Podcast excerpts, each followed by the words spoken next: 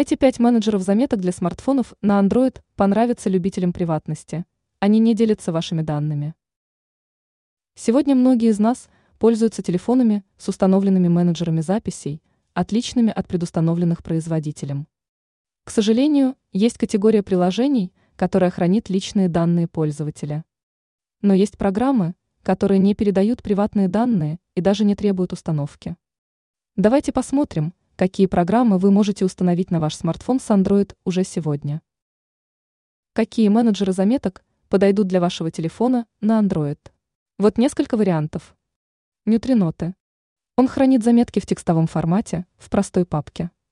Мессенджер не требует много ресурсов. Obsidian. Этот менеджер заметок, который дает возможность создавать собственную Википедию. Zettlenote. Обладает встроенной синхронизацией с JIT, Dropbox, WebDAV и FTP.